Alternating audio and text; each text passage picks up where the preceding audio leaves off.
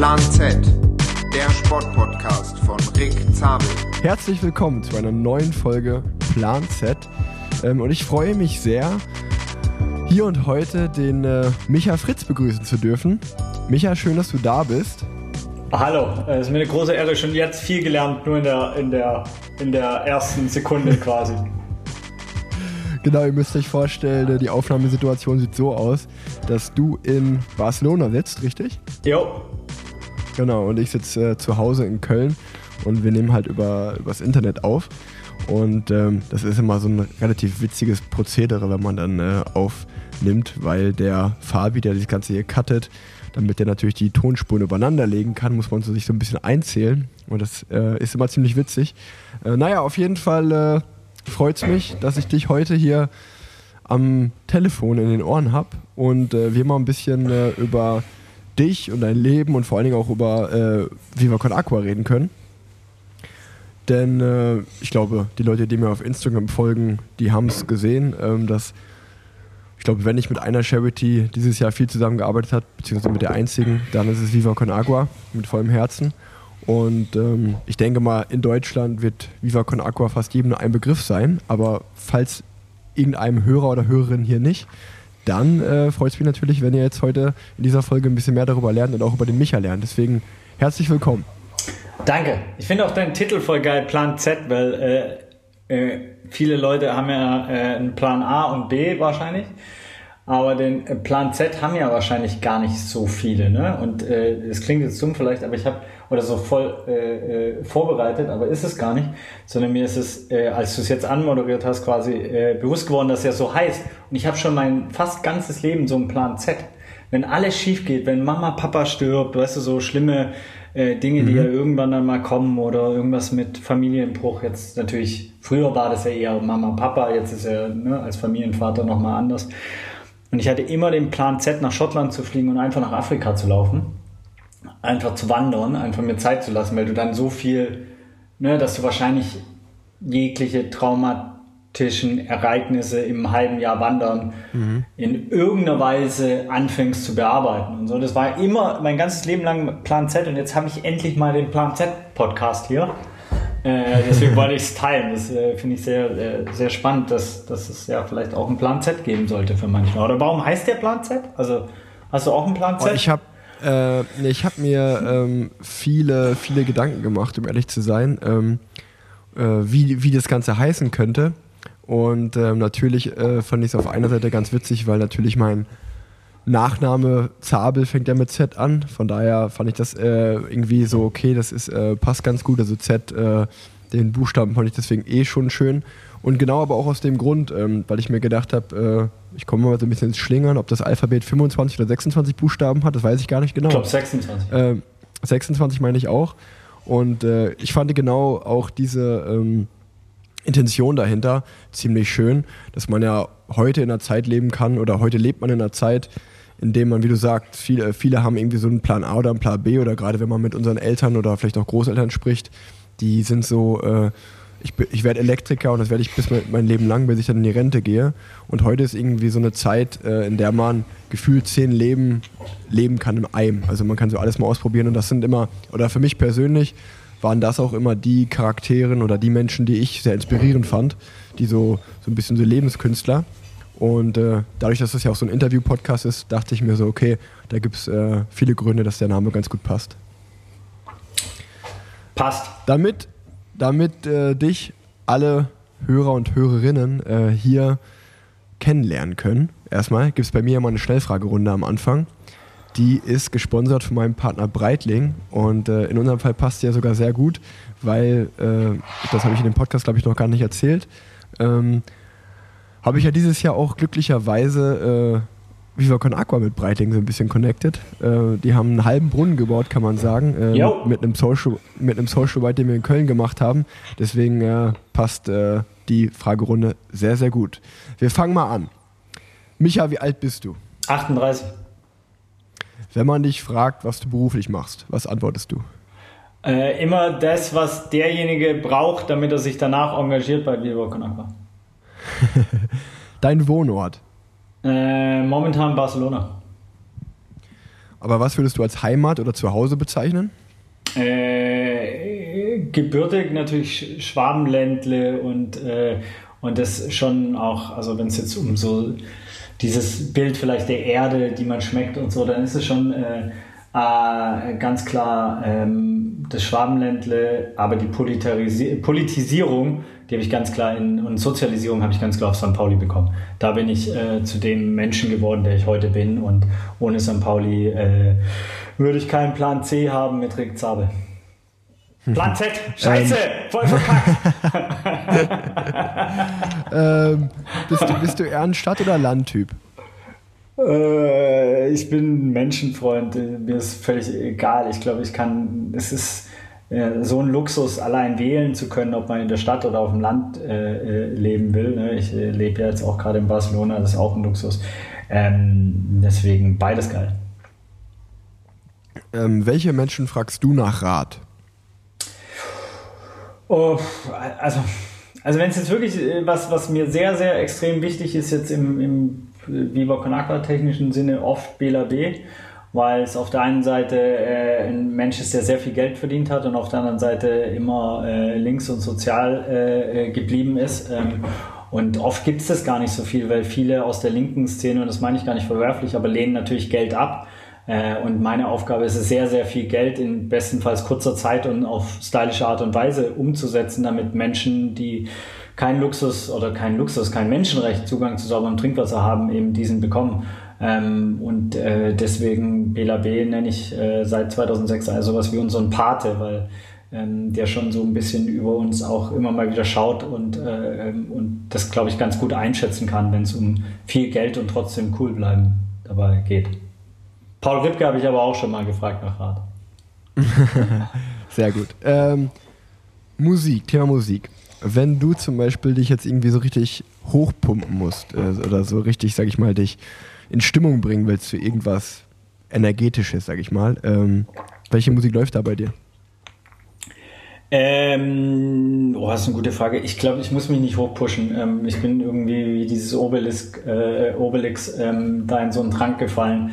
Ähm, von daher dieses Hochpushen muss ich nicht. Ich glaube, ich habe immer Musik fast die letzten 15, 16 Jahre gehört mit, äh, von Menschen, mit denen ich in irgendeiner Weise zusammenarbeiten darf. Äh, das ist ja ein Riesenluxus, nur ich habe natürlich zu Clouseau eine andere Verbindung wie viele andere Menschen, vielleicht weil ich mit dem in Äthiopien reisen war, weil er einen Song für Viva Con geschrieben hat, der unveröffentlicht ist, etc. pp. Das heißt, wenn ein Clouseau-Song angeht, dann empfinde ich vielleicht äh, nochmal auf einer anderen Ebene was. Das heißt, ich habe sehr viel und den restliche Musik habe ich zum Glück, äh, meine Frau hat einen sehr guten Musikgeschmack und da, ähm, mhm. da habe ich ein großes Geschenk, weil sonst würde ich, glaube ich, auch während im normalen Leben gar nicht so viel Musik hören, weil ich einfach die meiste Zeit dann auch echt am Arbeiten bin und äh, parallel kommuniziere. Okay, ähm, machst du selber Sport? Ich habe wieder ein bisschen eine Plauze bekommen vor zwei Jahren, äh, deswegen seitdem versuche ich die wieder wegzubekommen. Äh, ich habe viel Fußball gespielt und Basketball äh, und bin auch zwei Marathons gelaufen. Also das ist so, äh, äh, ich liebe Sport äh, und trotzdem kennst du ja selber als Familienvater, irgendwann wird's, du hast es zum Glück in Anführungszeichen, das musst natürlich du entscheiden, ähm, aber natürlich als, als Beruf ja auch. Und äh, das äh, sehe ich schon auch. Ne? Ich habe ja viele Freunde, die auch professionell Fußball gespielt haben und so. Das ist ja schon auch ein Luxus äh, auf der einen Seite und auf der anderen Seite bringt es eben Verzicht und, und Opfer vielleicht auch manchmal. Ne? Und man kann nicht jede Party mitnehmen. Ähm, aber um deine Frage zu beantworten, ja, ich gehe morgen wieder Fußball spielen, morgen Abend und freue mich schon riesig. Sehr gut, sehr gut. Ja, ich kann das sehr gut bestätigen. Ich habe, 1.11. war so mein offizieller Trainingsstart. Und ich bin heute drei Stunden Rad gefahren, heute früh.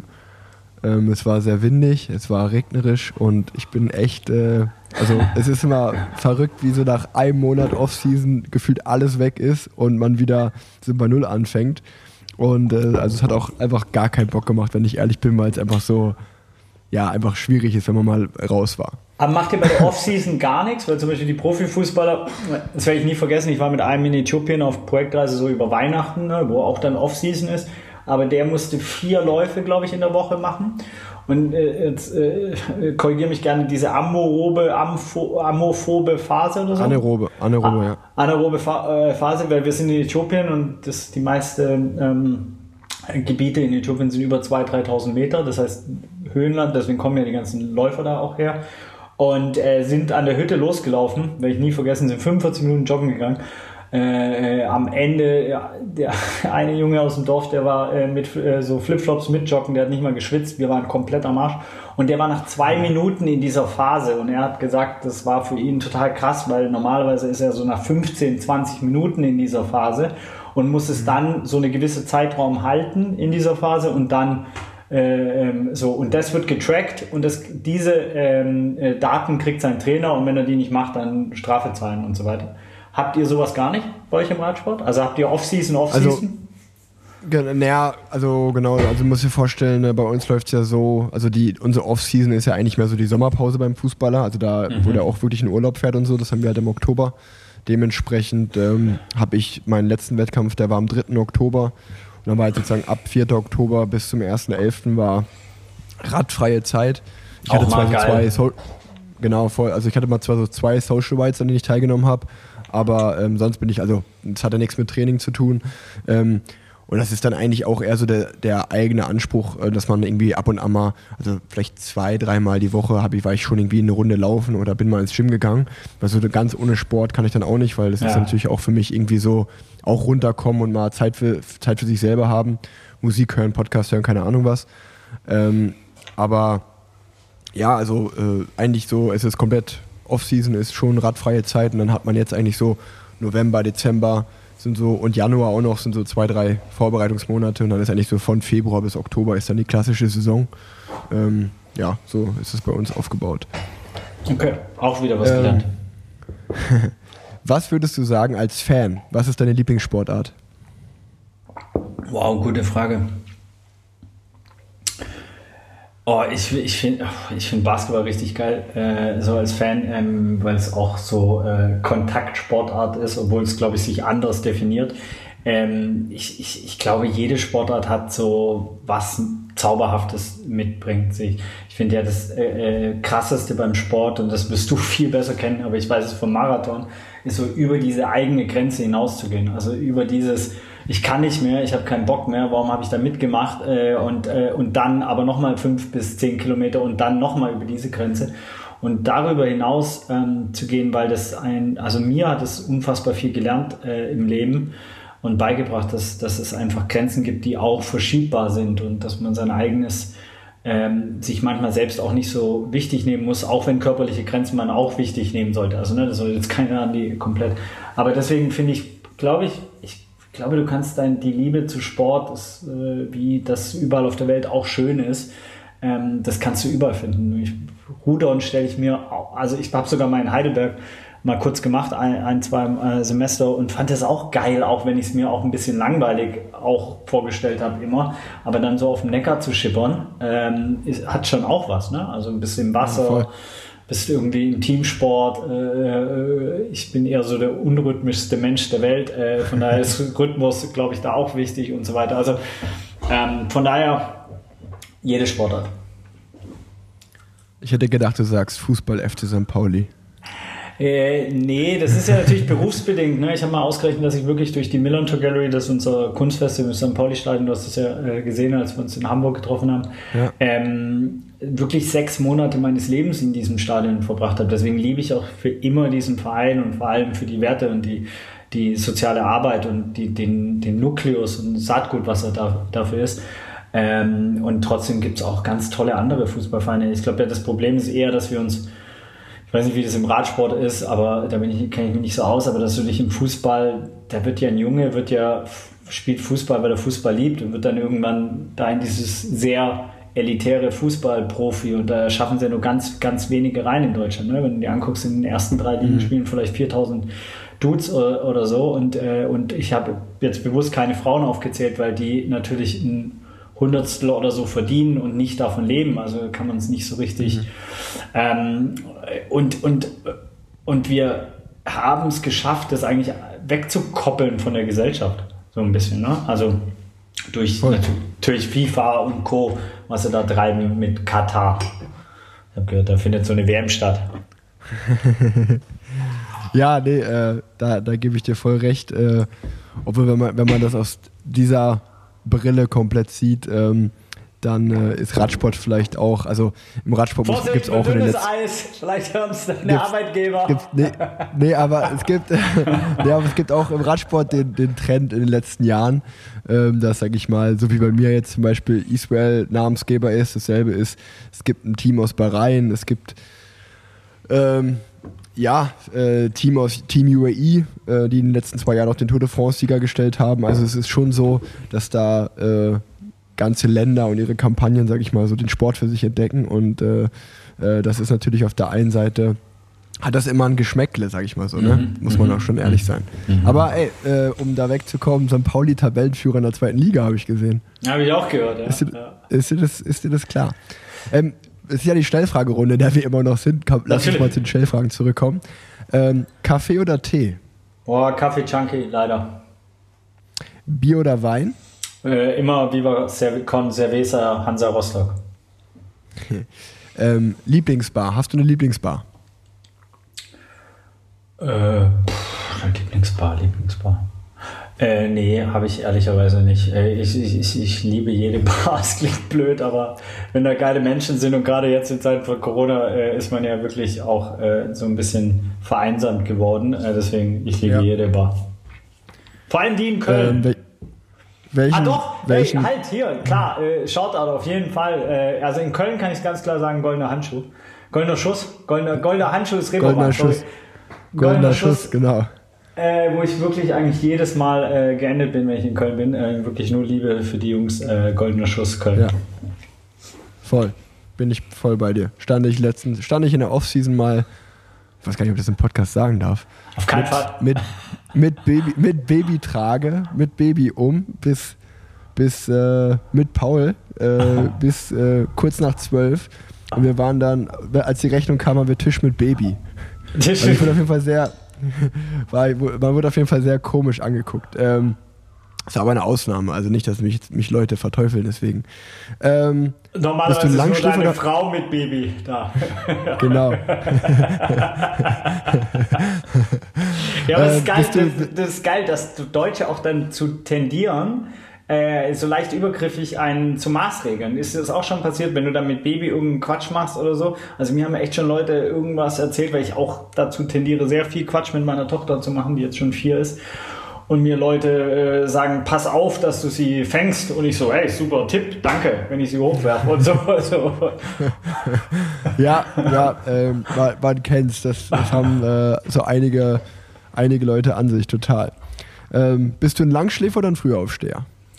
Äh, Frühaufsteher. Welche Podcasts hörst du selber?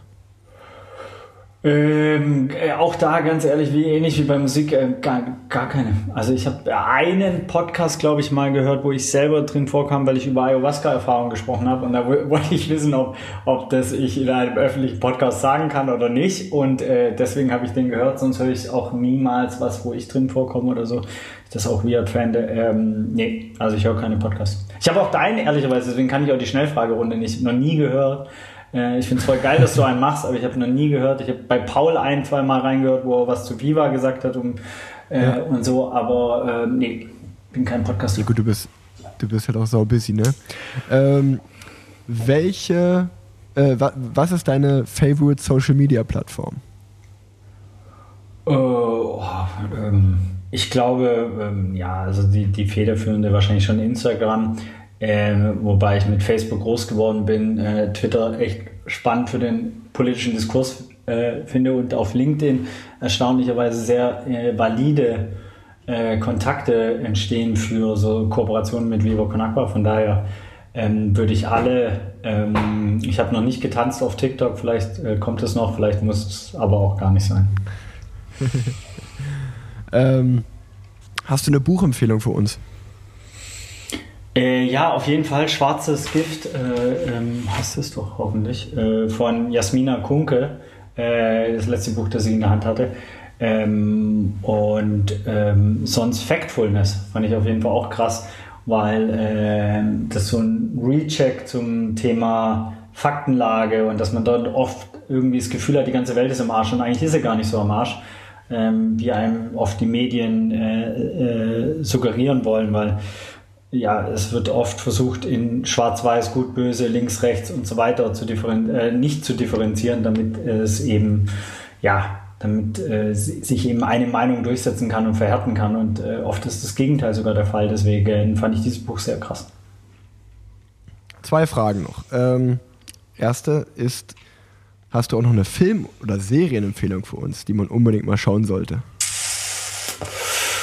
Äh, auf jeden Fall die Serie ähm, produziert und Hauptprotagonist Rick Zabel, ähm, die demnächst äh, äh, entstehen wird. Ähm, die ist aber noch top secret. Ähm, die auf jeden Fall, ganz klar.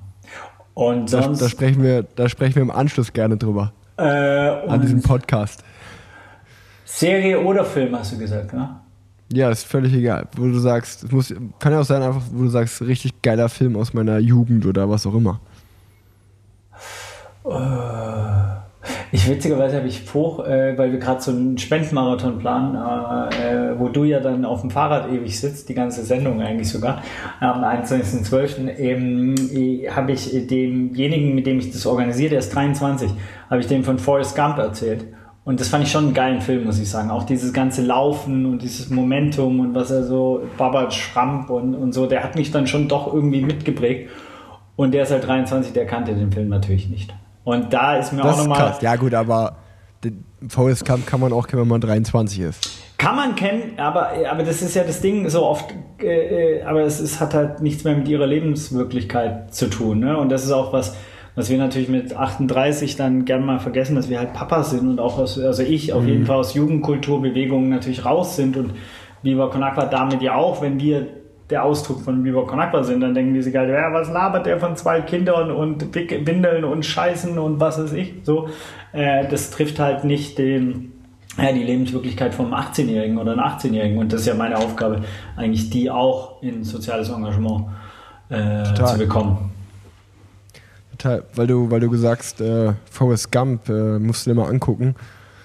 Jonas Deichmann, ah, äh, absolut krasser Typ. Kennt. Na, Hast du es gesehen? Natürlich. Krass, Alter, das ist crazy, ne? Der also, ist auch bald hier im Podcast. Zu Recht, also der ist riesen, riesen geiler Typ. Ähm, ich habe ihn sogar angeschrieben und ähm, äh, wir wollen auch mal was zusammen machen. Ich habe so, so Respekt vor dem Typ, ähm, weil seit wann läuft der? Ich weiß gar nicht, du weißt wahrscheinlich Boah, besser. Schon über ein Jahr. Also über ein Jahr. Er macht ja ein, Tri er macht ja ein Triathlon um die Welt. Ich glaube, er ist jetzt gerade auf dem Weg von Mexiko nach Portugal und fährt dann die letzten 4000 Kilometer mit dem Rad ähm, was im Vergleich zu dem, was er schon hinter sich hat, ein Klacks ist. Und ähm, ja, dann hat er einen Triathlon um die Welt gemacht. Also äh, krasser Dude auf jeden Fall. Ja, das sind genauso die Punkte. Ich muss noch einmal gucken, äh, hier nicht, dass die Aufnahme runtergeht.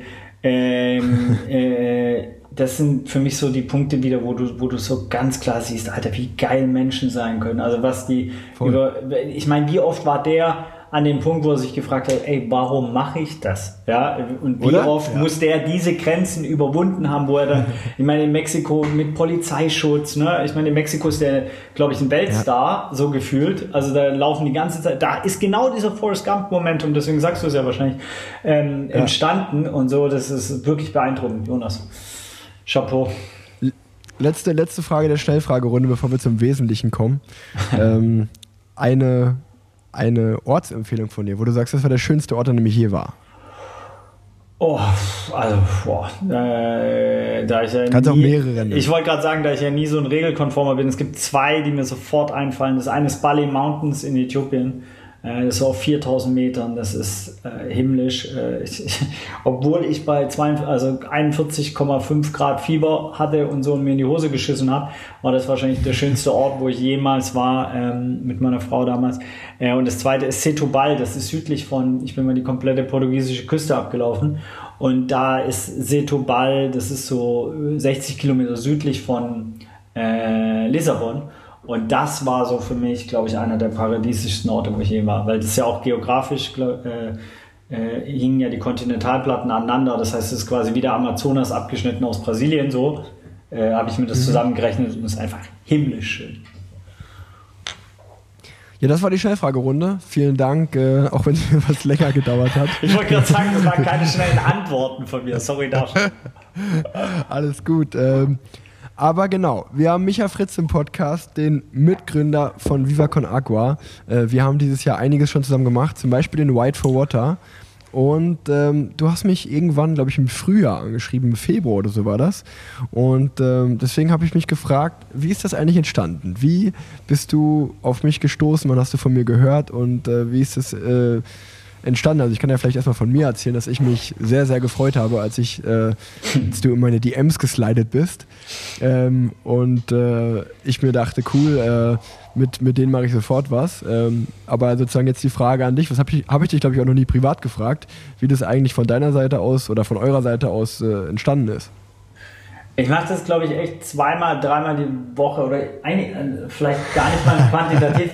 Nee, warte, ich komme gleich dazu. Und zwar Menschen, die ich irgendwie inspirativ finde, ich schreibe die sofort umgehend an. Ähm, und so ist auch echt ein Großteil des Netzwerks entstanden, wenn ich jemanden spannend finde oder denke, ey, fuck, der macht irgendwas, was ich bewundernswert finde, was mich inspiriert, was, was, was Mehrwert ist für, für die Gesellschaft oder der macht es auf eine coole Art und Weise. Ähm, so, und ähm, ich meine, ich weiß nicht viel über den Radsport, also äh, ich äh, wusste nur, du, du wirkst ein bisschen anders wie der normale Otto-Normalverbrauch-Radfahrer oder wie man da formal juristisch korrekt dazu sagt. Und so war Benny ja auch. Der war ja auch ein bisschen der Fußballer, der irgendwie, äh, man sagt, gerne über den Tellerrand schaut oder so. Die anderen schauen schon auch über den Tellerrand, aber wo vielleicht nicht diesem klassischen Klischee, Klischee entsprochen hat. Ähm, und äh, deswegen, und ich glaube, ich bin über Paule äh, auf dich aufmerksam geworden, über Rübke, ähm, der mit uns in Kenia, Uganda war, die ganze, also wirklich äh, elementare Projekte gemacht hat, ganz am Anfang von Viva Con Ähm, und fand ich einfach cool und dachte so, ey, geil, ich will mit dem was machen. Und deswegen aus meiner Perspektive war es so, wo du sehr positiv und frohlockend äh, zurückgeschrieben hast, war ich so, ey, okay, geil. Weil ich kenne natürlich noch die Zeiten, wo gar keiner zurückgeschrieben hat oder wo jemand, nee, Bon Aqua finde ich nicht geil. Nee, nee, wir machen das Gegenteil wie Coca-Cola. Ist eher so sozial und für viele äh, Menschen Zugang zu sauberem Trinkwasser. Und deswegen habe ich mich auch sehr gefreut, dass du sofort zugesagt hast. Und, und wir haben ja auch durch den Ride for Water gesehen, was, wie viele Menschen wir begeistern konnten, die gerne Fahrrad fahren, die sich natürlich auch eine Sensibilität für Wasser haben, weil sie die ganze Zeit beim Fahrradfahren einfach Wasser trinken oder halt Cerveza. Voll gut. Nee, das, das war auch im Nachhinein echt eine, eine gute Sache, weil ich, ich glaube, bei mir war ja, eigentlich war ja der Giro d'Italia im Mai geplant. Äh, das wäre meine, sozusagen mein, mein, mein Grand Tour. Also die einzige dreiwöchige Rundfahrt äh, war geplant und dann habt ihr gesagt, ja, wir wollen das irgendwann im Juli machen. Dann meinte ich so, ja, mach das Ende Juni, Anfang Juli, da passt mir super rein. Und äh, dann haben die ja die Pläne verworfen und ich bin die Tour gefahren. Und diese White for Water Week war genau die erste Woche von der Tour de France, wo ich mir dann dachte, ah, das hätte man eigentlich auch nicht besser planen können, weil jetzt kann man sozusagen bei der Tour de France für den White for Water Werbung machen. Ähm, also witzig, wie das manchmal so einfach entsteht. Absolut, und ich meine auch für uns, ich meine, hallo, Tour de France kennt, glaube ich, jeder äh, auf der ganzen Welt, ne? so von der, von der Strahlkraft und es ist auch für mich unvorstellbar, wie ihr das schafft körperlich. Also wirklich unvorstellbar, weil ich so eine krasse Leistung finde. Ähm, und dann natürlich zu sehen, ey, Viva Con ist jetzt irgendwie auf der Tour de France dabei, äh, war, ist natürlich auch eine gewisse Adelung. Also das äh, aus unserer Perspektive genauso, wo wir dachten so, okay, geiler geht's eigentlich nicht, dass das jetzt äh, direkt da reinfällt. Ne? Ähm, krasser Themenwechsel warum bist du eigentlich nach Barcelona geflogen, äh, geflogen, äh, gezogen? Gezogen. Das interessiert mich auch. Äh, ja, gut, das ist natürlich, äh, muss man eigentlich ein bisschen früher ausholen äh, oder länger ausholen. Ich habe 15 Jahre auf St. Pauli gelebt, habe da die Chance gehabt, mit Viva Con wirklich äh, Dinge, sehr viele innovative Dinge zu machen, als wir angefangen haben mit dem Wasser, gab es kein soziales Wasser, also kein Social Business. Die Millantor Gallery im Fußballstadion, im Kunstfestival mit 18.000 gibt es nicht und so. Und ich erzähle es nicht, um anzugeben, sondern ich erzähle es einfach, um äh, zu zeigen, ey, ich habe da schon sehr, sehr viel gemacht und für mich war dann irgendwann so der Zeitpunkt, okay, ich will noch was anderes von der Welt sehen. Ähm, hatte dann schon auch ein... Äh, äh, nee, damals noch gar nicht. Als wir die Entscheidung getroffen haben, noch nicht meine Tochter. Äh, die haben wir dann äh, drüben äh, gezeugt quasi in, in den USA, weil wir dann als äh, Familie, also meine Frau und ich, gesagt haben, ey, wir wollen noch mal im Ausland leben und haben dann über vier Jahre äh, Visa in den USA vorbereitet und haben den Verein in den USA gegründet, alles aus Deutschland heraus, auch finanziert, Festivals da drüben gemacht, Max Herre, Aloe Black, Joy Denalani sind da aufgetreten, haben wir Okinawa Kalifornien gegründet und dann nach drei Jahren, jeder, der sich ein bisschen mit USA beschäftigt hat, weiß, wie anstrengend so ein Prozess ist. Ähm, und Fun Fact, also du brauchst ja dann so ein Visa und äh, ähm, bei uns war die einfachste Form, Extraordinary Skills zu beantragen, O1. Und äh, da ich so ein Trottel bin, wenn es um legale Sachen und, und so Sachen geht, äh, hat meine Frau das beantragt. Und die weiß natürlich, was für ein Trottel sie geheiratet hat und nicht, was für Extraordinary Skills er hat. Und hat diesen Antrag gestellt und den haben wir dann bekommen, haben Visa bekommen, sind in die USA ausgewandert, in Hamburg alles aufgegeben. Also Wohnung und so, nicht alles, äh, Freunde nicht und äh, Job. Und äh, waren dann gerade drüben, äh, äh, sechs Wochen. Tochter ist gerade in die Kita gegangen ähm, und dann kam Corona und dann haben wir eine Freundin im, äh, im Bundestag angerufen, die dort sitzt und gefragt, wie sie die Lage einschätzt. Und sie hat gesagt, äh, verzieh dich sofort, weil die machen die Grenzen dicht. Und ich hätte mir keinen Lockdown in den USA leisten können. Also dafür ist USA, LA viel zu teuer. Ne? Also die Kita hat 1800 Euro gekostet. Ich musste richtig on top nehmen, wie wir Conakwa arbeiten, um das zu finanzieren. Und dann sind wir abgehauen und waren zehn Monate im Schwabenländle bei der Schwiegermutter. Und äh, nach St. Pauli, Los Angeles willst du nicht. Im, also in, so, das war da nicht. Und dann war so, okay, ähm, wir wollten weg und dann haben wir gesagt, okay, wir äh, ziehen jetzt, nachdem es klar war, okay, äh, jetzt kann man wieder irgendwo hinziehen, äh, ähm, ziehen wir weg, aber LA war dann weg. Also das war, äh, ist momentan nicht möglich, nicht äh, unter mhm. den Gegebenheiten, weil du, du hast ja in LA auch das Problem mit der Zeitverschiebung. Ich arbeite immer noch natürlich für den deutschen Verein, für die deutsche Stiftung auch, äh, für viele im deutschen Netzwerk. Und das wäre einfach nicht möglich gewesen, da jetzt zu sagen, ey, wir bauen jetzt Vivo Conakwa in LA auf. Ähm, und deswegen haben wir gesagt, okay, LA erstmal komplett auf Eis und ähm, leben jetzt in Barcelona und ähm, mal gucken, wie lange und wie sich das alles weiterentwickelt. Ach, crazy, das wusste ich auch noch gar nicht so. War bestimmt auch echt eine schwierige Entscheidung, aber ähm, ich hatte es eigentlich, glaube ich, in der Einleitung schon so erzählt. Ähm, du bist der Mitgründer von Viva Con Agua. Erklär doch mal allen, äh, die Viva Con Agua vielleicht noch nicht kennen oder es gehört haben, was Viva Con Agua ist, was Viva Con Agua macht. Äh, ja, das ist äh, eine Frage, die ich oft gestellt bekomme. Ich glaube, ich habe noch nie die gleiche Antwort gegeben, weil es auch echt immer, immer anders und neu ist. Und, und, und daran glaube ich auch, auch aus diesem Podcast wird irgendeine äh, Zuhörerin, Zuhörer vielleicht kommen und Viva Conakwa dadurch neu prägen und, äh, ähm, und verändern. Ähm, Viva Conakwa ist aus, aus der Gründungsgeschichte heraus ein gemeinnütziger Verein, mittlerweile in acht verschiedenen Ländern von Südafrika, Mosambik, Äthiopien auf dem afrikanischen Kontinent über äh, Kalifornien, äh, Deutschland, Österreich, Schweiz, äh, da auch definitiv am größten. Also Schweiz, äh, Deutschland und Uganda sind wahrscheinlich die größten Entitäten im, im Verein. Da sammeln wir Spendengelder, aktivieren Menschen, machen Kampagnen, sind auf äh, Pfandbecher-Tour, auf den Festivals. Ähm, alles, um ja, möglichst vielen Menschen den Zugang zu sauberem Trinkwasser und äh, einer menschenwürdigen Sanitärversorgung zu sichern. Ja, 560 Millionen Menschen haben keinen Zugang zu sauberem Trinkwasser, 4,2 Milliarden Menschen keinen Zugang zum Klo. Das ist über die Hälfte der Weltbevölkerung. So, ihr könnt alle, während ihr den Podcast, könnt ihr euch überlegen, in welches Klo ihr scheißen geht. Ja, es ist auch, deswegen rede ich auch so darüber, es ist immer noch ein Tabuthema. Es wird nicht enttabuisiert und äh, das ist deswegen ein Problem, weil wenn du ein Tabu hast, dann sprichst du nicht darüber, bedeutet, dass du es nicht veränderst. Ähm, und deswegen gehört es darüber gesprochen. Ähm, wir haben ein Social Business angefangen mit dem Wasser. Wir verkaufen abgefülltes Flaschenwasser, auch wenn ganz klar, bitte trinkt Leitungswasser. Ihr braucht äh, Wasser, ist ein Menschenrecht, sollte gar keinen Preis haben.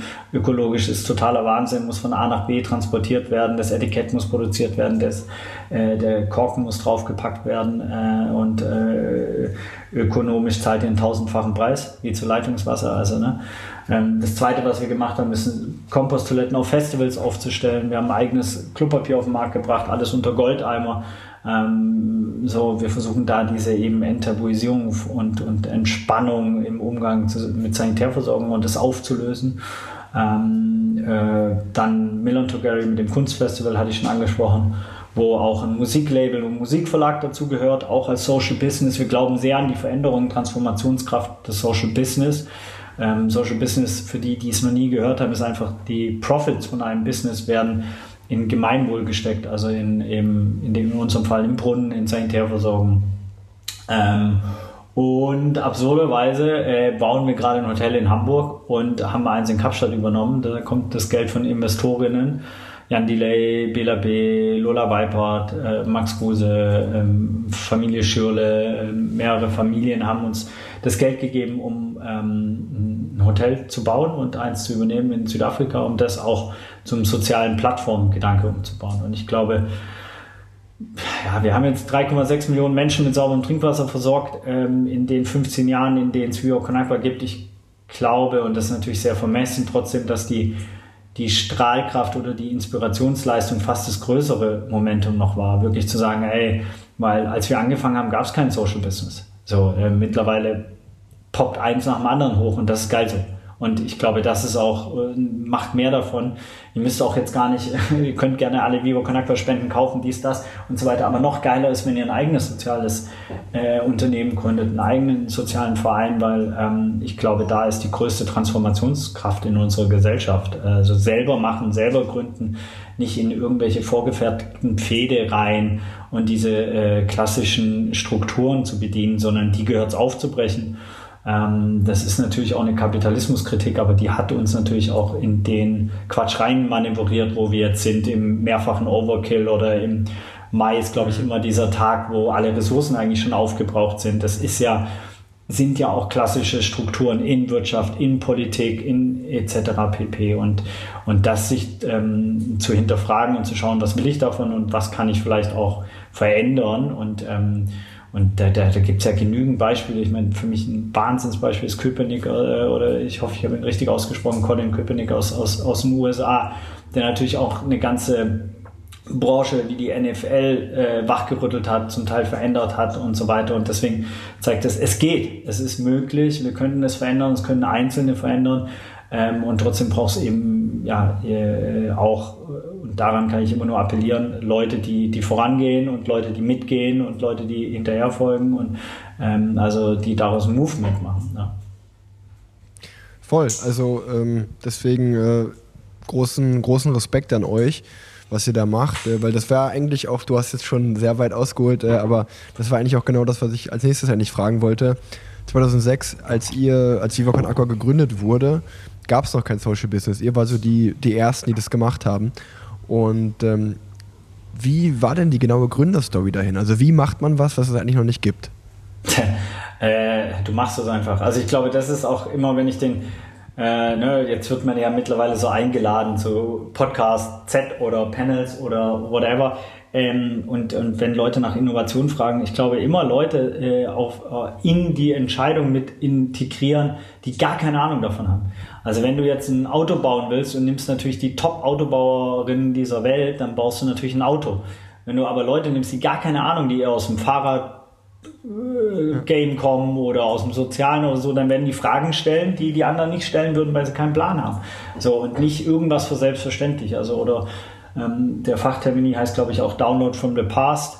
Also quasi, dass du deine, ich könnte jetzt Viva Con Agua nachbauen, aber ich könnte nicht etwas bauen, was nicht Viva Con Agua quasi ist, sondern das würde mir halt schwerer fallen. Und deswegen glaube ich, ist es, ähm, war es für uns ein Luxus, dass wir keine Ahnung von Sozialen hatten. Wir hatten keine Ahnung von äh, sozialen Medien. Benny hat beim FC St. Pauli Fußball gespielt und ich war Geschichts- und Anglistikstudent und es waren neun weitere, die jetzt alle aber nicht aus einem sozialen Verein oder einer sozialen Stiftung kamen, sondern wir wollten einfach irgendwas machen, was einen gesellschaftlichen Mehrwert hat und äh, was uns Spaß macht und Freude macht. Und ich glaube, dass diese Verbindung auch aus Spaß und Sinnhaftigkeit hat ja dann auch, äh, sage ich mal, die Trefferquote in der Jugendkultur äh, bewegt, weil wir halt selber 22 waren. Du musst bedenken, dass die meisten spendensammelnden Organisationen auf eine Zielgruppe über 60 gehen.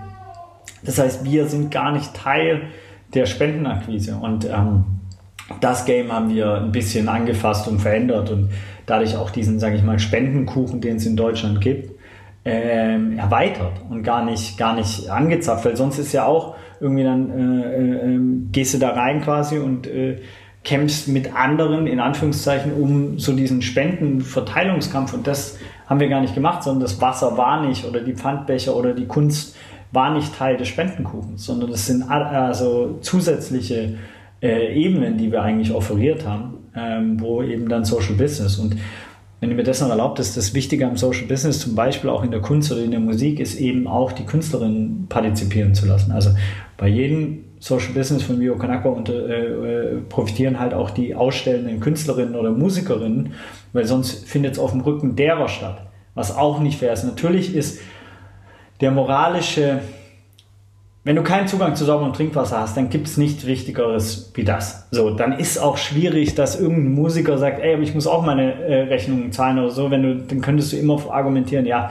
Nur das Problem ist ja, dass du wirkliche Veränderungen nur herbeiführst, wenn, äh, wenn alle langfristig daran profitieren und deswegen auch dieser All-Profit-Gedanke. Ich glaube nicht an kurzfristige Profits nur für die eine Seite. Es müssen und es ist auch möglich, alle profitieren. Das heißt halt, klar, wir in der westlichen Welt müssen ein bisschen abgeben, ein paar Privilegien checken und, und ähm, unserer Verantwortung nachkommen. Total, total. Ähm, gestatte mir die Nachfrage nochmal. Wie viele Gründer gab es am Anfang? Drei, elf, vier? Elf. Elf, also du, musst, elf am Anfang. du musst als gemeinnütziger Verein äh, sieben äh, Gründerinnen äh, haben, mindestens. Äh, genauso wie du eine Kassenwertin haben musst. Ähm, okay. Und deswegen gab es bei uns äh, elf.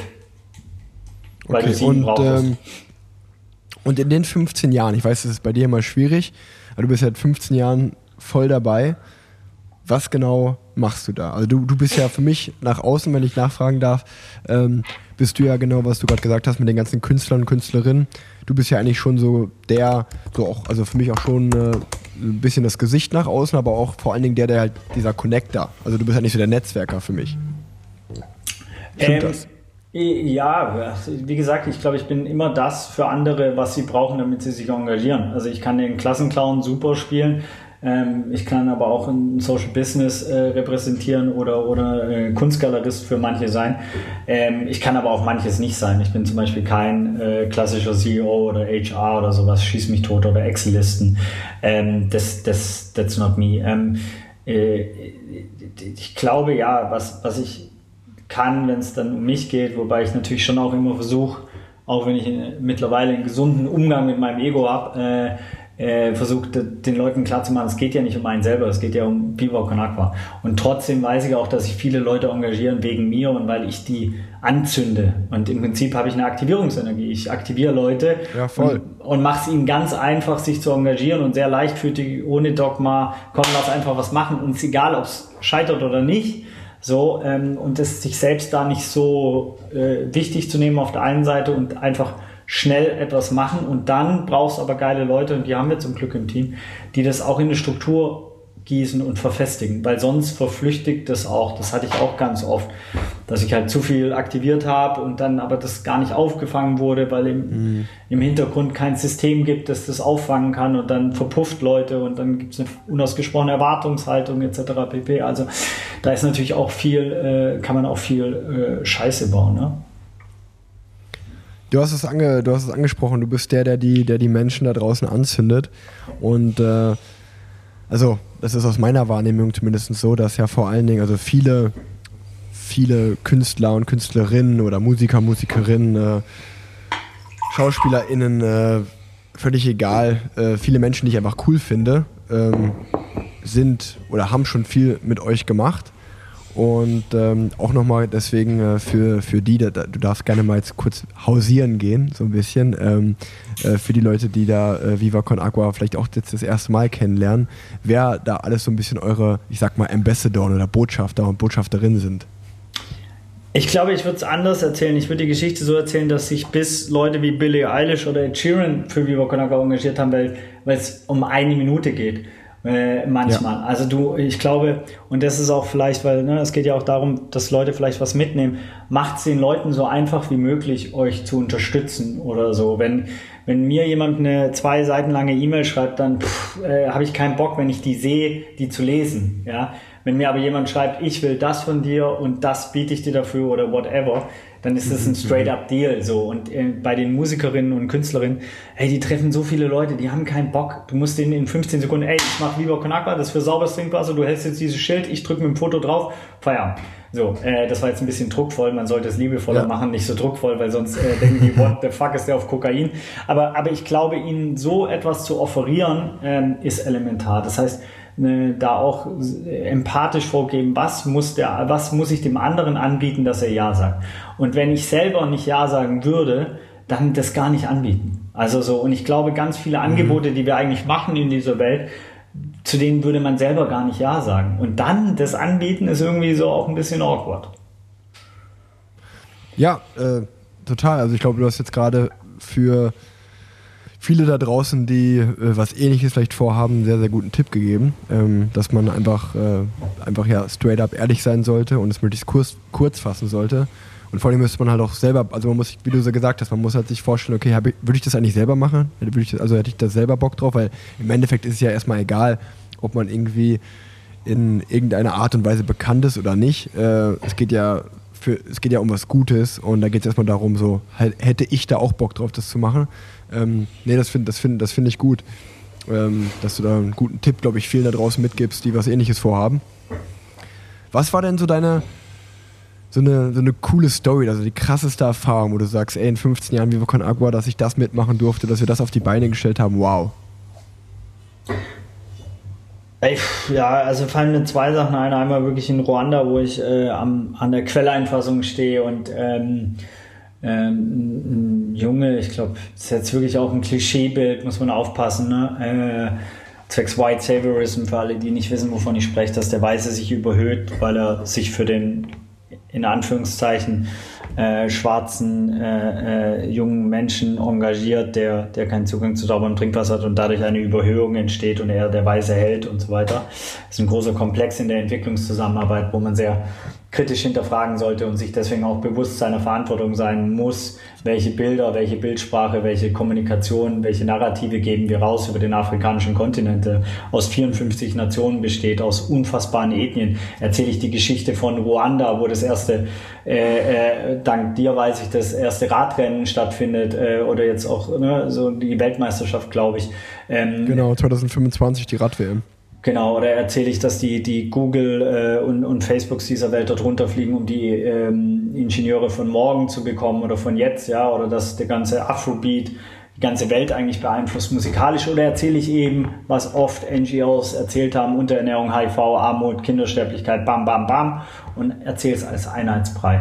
Ähm, und deswegen da, äh, trotzdem war das 2010 für mich eine unfassbare Erfahrung, Reise, ähm, sicherlich auch, weil Ruanda ein ganz besonderes Land ist, äh, mit einer ganz krassen Geschichte, wo auch Deutschland eine hohe Verantwortung hat ähm, ähm, bei der Einteilung von Hutu und Tutsis. Ähm, aber das äh, Geschichtsexkurs, den jeder gerne mal machen kann. Äh, und da stand ich eben an der Quelleinfassung und habe ein Kind gesehen, das seinen eigenen Kanister hochgetragen hat. Und das werde ich mein Leben lang nie vergessen, weil ähm, weil ich aufgewachsen bin mit dem goldenen Löffel im, im Hintern und meine Tochter halt auch so aufwächst. Die hat sich um solche Zugänge wie Bildung, Gesundheit etc. nie Gedanken machen müssen und das so mit eigenen Augen zu sehen, hat auf jeden Fall mein Leben maximal verändert und immer wenn ich an diesem Punkt, wo wir vorher vielleicht waren, über die Schmerzgrenze hinauszugehen und das gibt es natürlich bei Viva Con auch, wenn du auf dem 24. Festival warst und äh, irgendwie äh, im Besoffenen erklären sollst, warum er jetzt seinen Pfandbecher spenden soll oder schlimmere Sachen als das gibt es auch. Mhm. Ähm, dann ist es natürlich eine reine Motivationsquelle und, und auch was wirklich rein Positives. Ich glaube schon für mich die Millantor Gallery in seiner Gesamtkunstwerk Köresken Art und Weise ist eben einzigartig auf diesem Planeten. Also wirklich ein Kunst Festival mit zuckeresken Spannungsfeldern aus Musik, Sport, Wirtschaft, vom Multimilliardär bis zum, bis zum Obdachlosen, vom ja, irgendwie linken Hipster-Werber äh, bis, zu, bis zum Chefarzt, whatever. Äh, ja, hast du alles da. Es gibt keine, ne, die Street Art Oma kommt und die Kita äh, mhm. ist da und, und so weiter. Und das äh, ist für mich auf jeden Fall jedes Jahr eins der in der Breite und Vielseitigkeit und Vielschichtigkeit auch, weil oft leben wir in eigenen Bubbles. Ich meine, das kennst du auch. Das ist ein bisschen in der Radsport-Bubble oder in der Podcast-Bubble und dann hast du noch zwei andere Bubbles. Aber wie geil ist es ja, ne? und deswegen ist ja auch so faszinierend, vielleicht ein gemeinsamer Freund von uns, Paul Ripke, der einen dann rauszieht und in eine andere Bubble reinbringt. So, das ist ja das Faszinierende, ist ja an genau solchen Menschen, dass sie dich nehmen und dir zeigen, ey, guck mal hier, die Bubble gibt's auch noch oder die Bubble oder die Bubble und deswegen ja, unite also all Bubbles. ja, genau, also das kann man äh, auch auf jeden Fall sagen. Für alle, die noch nie in der Millantor Galerie waren und ihr seid mal in Hamburg, schaut euch das an. Äh, ich hatte ja das große Privileg, dass du mir das gezeigt hast. Ähm, und äh, ich war gerade da, als die Wände freigemacht wurden, weil schon so viele Schichten Farbe äh, und Kunstwerke übereinander waren, äh, dass da, dass da äh, ja, das eigentlich abgekratzt werden musste, äh, weil die Statik langsam Probleme bekommen hat. Äh, aber ähm, zum Glück äh, geht das alles gut. Nee, ähm, aber genau das wollte ich, das wäre so meine nächste Frage, weil ähm, in meinem Leben war es jetzt so, dass wenn wir uns getroffen haben, wenn wir uns mal unterhalten haben, ähm, dass wir oder dass du ja auch, das, was ich total cool finde, dass du zum Beispiel sagst, pass auf, ähm, ich würde dir raten zu gendern oder dass wir unterhalten und dass du dann sagst, ey, aber dir ist schon klar, du, ich glaube, für mich bist du einfach so sehr reflektierend und das, also das ist total erfrischend, weil man hat ja schon auch, keine Ahnung, jetzt als Beispiel diese Woche, wenn ich mit Freunden spreche, sage ich so, boah, diese Woche ist so viel zu tun, ey, mir so, ich habe so einen Stress und aber sozusagen trotzdem ist man ja, oder bin ich so reflektiert, dass ich mir denke, ey, ganz ehrlich, das ist ja eigentlich kein Stress. Ich habe das äh, schönste Leben der Welt, so, also äh, mach, mach dich mal locker. Und ich glaube, du bist so jemand, der viel da so wie so ein Spiegel vorhält. Und äh, also zumindest bei mir auch so, also ich, ich finde das sehr gut, aber wie war das bei dir? Also wo, woher kommt dieses Bewusstsein, dass du dieses einfach so ein sehr ein Streben nach Gerechtigkeit, sehr sozial bist? Äh, also welche Einflüsse gab es in deinem Leben, dass du auch dahin gekommen bist? Weil ich sag mal, viele 22-Jährige oder als ich 22 war, bin ich ganz ehrlich, ich bin auch irgendwie, oder ich bin Radprofi geworden und war erstmal so, wo ich mich im Nachhinein denke, was war da mit mir los? Ich dachte mir auch erstmal so, oh, jetzt muss ich erstmal auf die Kö fahren und mir äh, irgendwelche geilen Gucci-Schuhe kaufen oder so als Beispiel, wo man jetzt ein paar Jahre später darauf zurückschaut und sagt mal, ey, was war ich eigentlich für ein Idiot so ungefähr? Ähm, aber wo, du warst ja da anscheinend schon viel weiter und hattest da einfach andere Einflüsse, die dich da hingebracht haben. Wie, wie war das bei dir? Wie kam das dazu? Ja, also jetzt Gucci-Schuhe war jetzt nie mein Fall ähm, und trotzdem glaube ich, dass ich auch mit zwei, 22 und selbst mit 28 und äh, wahrscheinlich sogar noch mit 32 ein ziemlich unreflektierter Trottel äh, war aus meinem Verständnis und auch zu meiner Frau öfters gesagt habe, zum Glück habe ich dich sehr spät kennengelernt, weil ich da einen gewissen Reflexionsgrad hatte Sonst hättest du auch niemals äh, ähm, dich darauf eingelassen. Ähm, ich habe natürlich durch Viva Con Agua schon auch das Geschenk und jedes Geschenk hat trotzdem auch oftmals zwei Seiten, weil in dem Moment, wo du in so einem soziopolitischen Geflecht unterwegs bist, äh, gibt es ja auch sehr viele Projektionen. Ne? Also rein theoretisch müsste ich immer vegan sein, ich muss äh, whatever und so, ne? Das ist, geht endlos. Und natürlich auch Leute kommen immer und ich habe jetzt, äh, war ich wieder unterwegs in einer, sag ich mal, sehr illustren äh, Liga von, von Menschen, die sehr, sehr, sehr viel Geld haben. Und da sagt ja halt jeder im, in der Begrüßung, ja, du machst ja was Anständiges und so weiter und spiegelt mir, dass sie dadurch nichts Anständiges machen. Ich komme dann quasi in eine Abwertung, obwohl ich den Menschen gar nicht ansatzweise abwerten will, weil ich will ja mit dem irgendwas Geiles machen, also kann ich ihn gar nicht abwerten, weil im anderen Fall wird er nichts machen. So. Ähm, aber um deine Frage zu beantworten, ich glaube, ich hatte das Glück, dass ich durch die Kunst und St. Pauli-Welt wirklich Menschen getroffen habe, die mir einfach Schellen verteilt haben. Also Feedback äh, in, in mal äh, konstruktiver Art und Weise und mal auch äh, natürlich einfach Schellen. Ähm, und jetzt in, in letzter, in letzten paar Jahren sicherlich, klar, die, meine Frau, die sehr viel mir im feministisch-aktivistischen äh, und so auch vielleicht in dem Gleichberechtigungssetting viel beigebracht hat und dann auch mega Shoutout an Roger Reckless, mit dem ich über anderthalb Jahre nach George Floyd eigentlich montags so ein Insta-Live gemacht habe, wo er aufgeklärt hat zum Thema Rassismus, wo dann natürlich auch Sexismus eine Rolle spielt, Homophobie, weil am Ende ist alles miteinander connected und jede marginalisierte Gruppe ähm, gehört sowohl äh, ähm, supported als auch ist interconnected. Also es gibt so und das alles, dieses Wissen habe ich seit ganz kurzer Zeit und nur dadurch habe ich mittlerweile ähm, ja vielleicht äh, die Zivilcourage, das anzusprechen und das aber auch so anzusprechen, dass es Leute wirklich verstehen, weil ich mich damit auseinandergesetzt habe, weil ich selber auch durch ein paar Wunden gegangen bin, weil jeder, Tupoka Ogette sagt es so schön, sie sagt, ähm, wenn sie einen Vortrag gibt, ähm, ihr seid keine Rassisten, aber ihr seid alle rassistisch geprägt. Und ich glaube, diese Unterscheidung muss, muss erstmal im Raum stehen, dass man sagt, äh, dass man überhaupt miteinander arbeiten kann und sagen kann, ey, ja, wir alle haben internalisierte Rassismen, Sexismen, äh, Homophobe, ja, so, und, und die zu benennen und das zu akzeptieren und sich damit auseinanderzusetzen. Und äh, das sollten wir alle und deswegen ist geil, dass es in deinem Podcast vorkommt, weil hier auch ein paar Leute, die natürlich aus einer anderen Bubble kommen, äh, so, wo das, ne, aber wie viele äh, schwarze, äh, ähm, schwule Radfahrer, Profis gibt es in Deutschland? Also äh, offiziell kein. Also ich glaube, Triathlon und der Radsport sind gefühlt die weißesten Sportarten überhaupt, ja. wenn man da ganz ehrlich ist. Ähm, und äh, genau, aber um da, um darüber, also das finde ich halt so gut, auch wenn wir da miteinander reden. Du, du sagst das so nett, so Schellen verteilen. Ich finde, das, das trifft es ganz gut, weil du bist ja niemand, der jetzt verurteilt oder so. Du erklärst ja eher, genau. Und äh, ich glaube, und ich finde auch genau, das ist der richtige Weg, weil, weil bei, bei mir war es exakt so, äh, wie du gerade gesagt hast, niemand ist irgendwie direkt ein Rassist, sondern man ist rassistisch geprägt. Und wenn man dann aber jemand mit einem darüber spricht und man reflektiert sein Verhalten und, man, und dann kommt diese Erkenntnis. Und ich finde, das ist der Weg, wie du das auch machst. Und äh, also ich glaube, wenn jetzt einfach nur einer oder wenn jetzt einfach nur jemand zu mir kommen würde und sagen würde, das ist scheiße, das ist scheiße, das ist scheiße und so in so einem Schwarz-Weiß-Denken ist, dann, äh, dann ist halt auch einfach schwer. Also dann hast du ja auch irgendwie gar keine Chance, dich zu verbessern oder nee. zu sagen, okay, ich komme da irgendwie raus. Sondern ähm, die Art und Weise, wie du das machst, sondern so, pass auf, das ist irgendwie nicht ganz cool, überdenk das doch vielleicht mal. Ähm, ich finde, das ist so genau der richtige Weg, dass man dann auch von sich selber aus sagt, äh, weil ich, ich bin eigentlich auch jemand, der erstmal im ersten Moment, wenn, wenn ich kritisiert werde, erstmal so sag so, ey, was, was willst du jetzt von mir so? Weil das ja erstmal, Kritik ist ja erstmal nie so cool am Anfang, also zumindest äh, reagiere ich so darauf. Ähm, aber es ist ja immer auch die Art und Weise, wie sowas geäußert wird. Und äh, nee, da, da an der Stelle ähm, Props von, von mir. Danke. Ähm, du, wir, ich glaube, wir, wir, wir sollten, Achso, erzähl. Ja. Nee, ich glaube, wir sollten alle da natürlich einfach auch uns weiterentwickeln, was gewaltfreie Kommunikation, was Empathie angeht. Wie bringe ich Feedback an? Wie verpacke ich so, dass es wirklich ein Geschenk ist? Weil es heißt ja immer, Feedback ist ein Geschenk, ja, aber wenn du mir das Geschenk mit einer Panzerfaust in die Fresse haust, dann ist es kein Geschenk, sondern dann tut es erstmal weh. Und natürlich gibt es auch Themen, die sicherlich, also du kannst dich, glaube ich, nur mit Sexismen und Rassismen auseinandersetzen, weil das weh tut. Wir alle haben uns schon mal falsch übergriffig gegenüber Frauen und äh, whatever verhalten. Da ist kaum jemand, glaube ich, sich frei zu machen.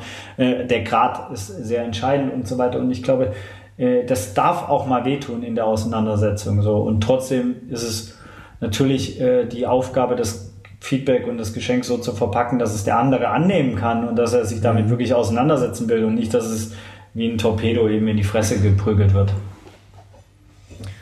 Total, total. Ähm, wir, wir quatschen jetzt schon äh, eine, eine, ganze Weile. Ich muss ich auch gestehen, raus. Ich, ich, ich ja? muss meine Tochter von der Kita abholen demnächst. Das heißt, äh, äh, hast du noch fünf schnelle Fragen zum Ende? Genau, ich habe, äh, ich wollte gerade sagen, ich habe nämlich noch drei, vier Fragen, ähm, die, vielleicht, die vielleicht ein bisschen mehr aufmachen, beziehungsweise äh, nicht mehr aufmachen, aber die, die haben mich einfach, also nach den Schnellfragen habe ich mir jetzt bei dir gedacht, okay, das wird ja auch eine Folge, in der es wenig um Radsport oder Sport allgemein gehen wird, sondern um größere und wichtigere Themen.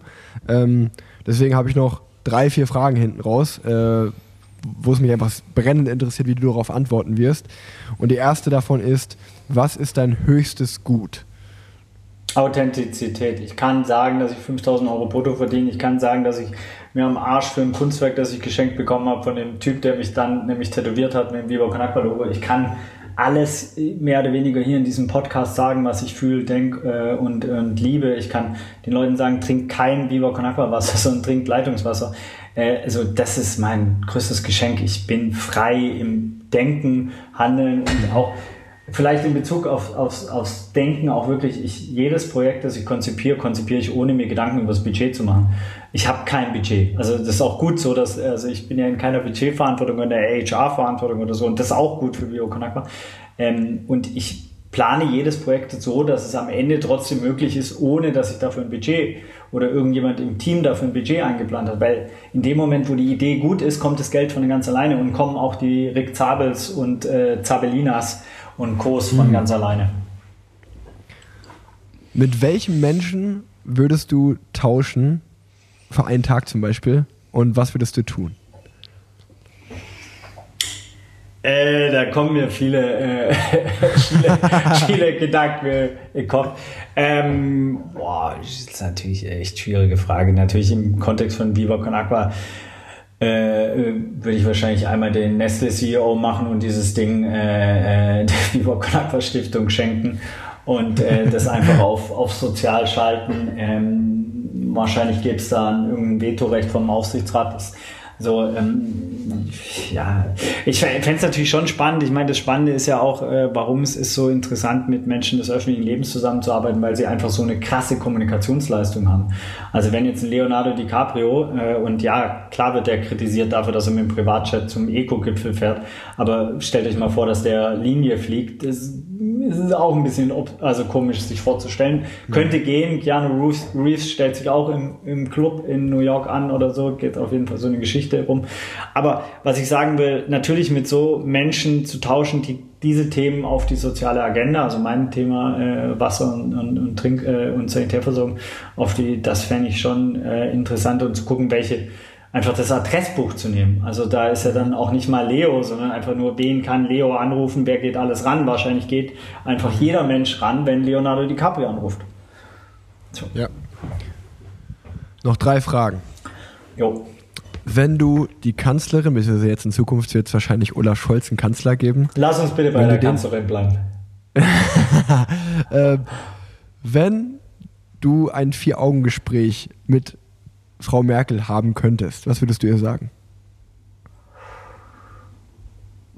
Ich würde sie, glaube ich, vor allem Fragen stellen. Ich, ich, glaube, ich hätte nicht so viel ihr, ja. ihr, zu sagen, sondern ich würde ihr Fragen stellen. Dinge, die mich wirklich interessieren würde, wie ein paar Hintergrundgespräche gelaufen sind, ähm, welche Sachen aus welchem Grund ähm, nicht nach außen ja, und, und nicht so richtig nach außen dringen, wo man nicht so ein, also wo, wo die Frage ist, wie viel Schauspielerei oder Business oder, oder, oder, oder äh, Show ist das Ganze und wie real ist es dann doch und welche, welche Möglichkeiten hatte sie und was hat sie, ich würde ihr ganz viele Fragen stellen. Ich glaube, sie ist hochgradig spannend. Ich, äh, äh, so jemanden, der, ich glaube, 16 Jahre dann wirklich an der, an der einer der Schaltzentralen dieser, dieser Welt äh, äh, war und den einfach zu auszufragen, fände ich super spannend.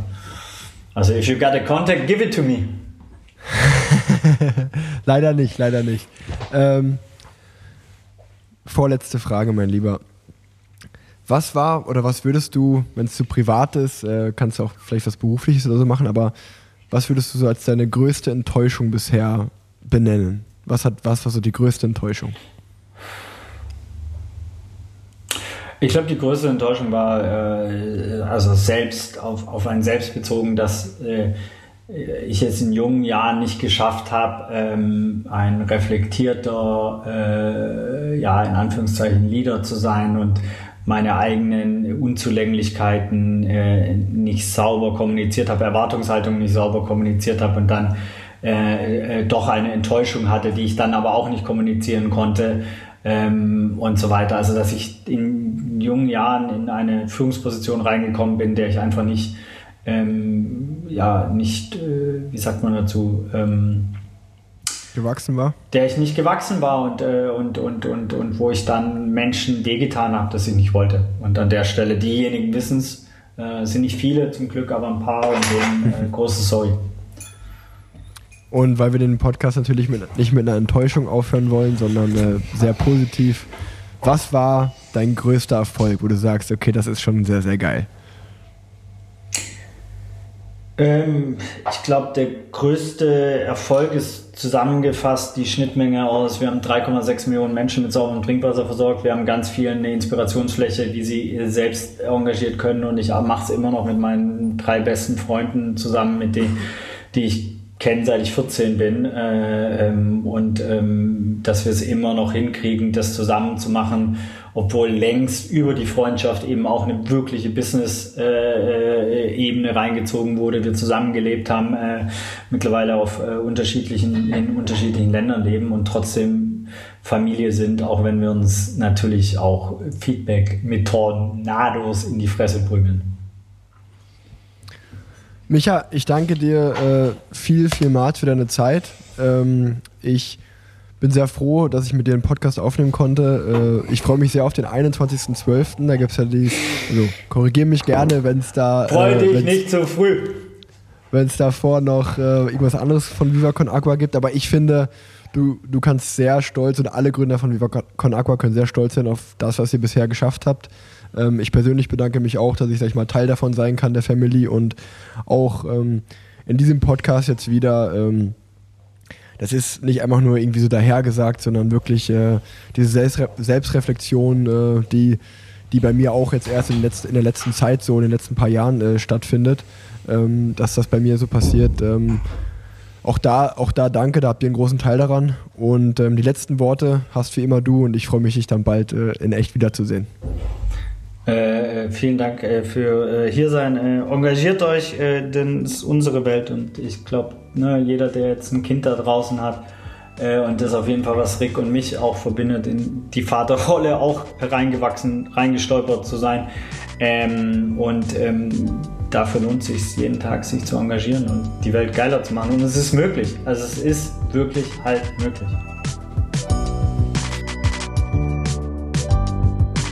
Ciao, ciao.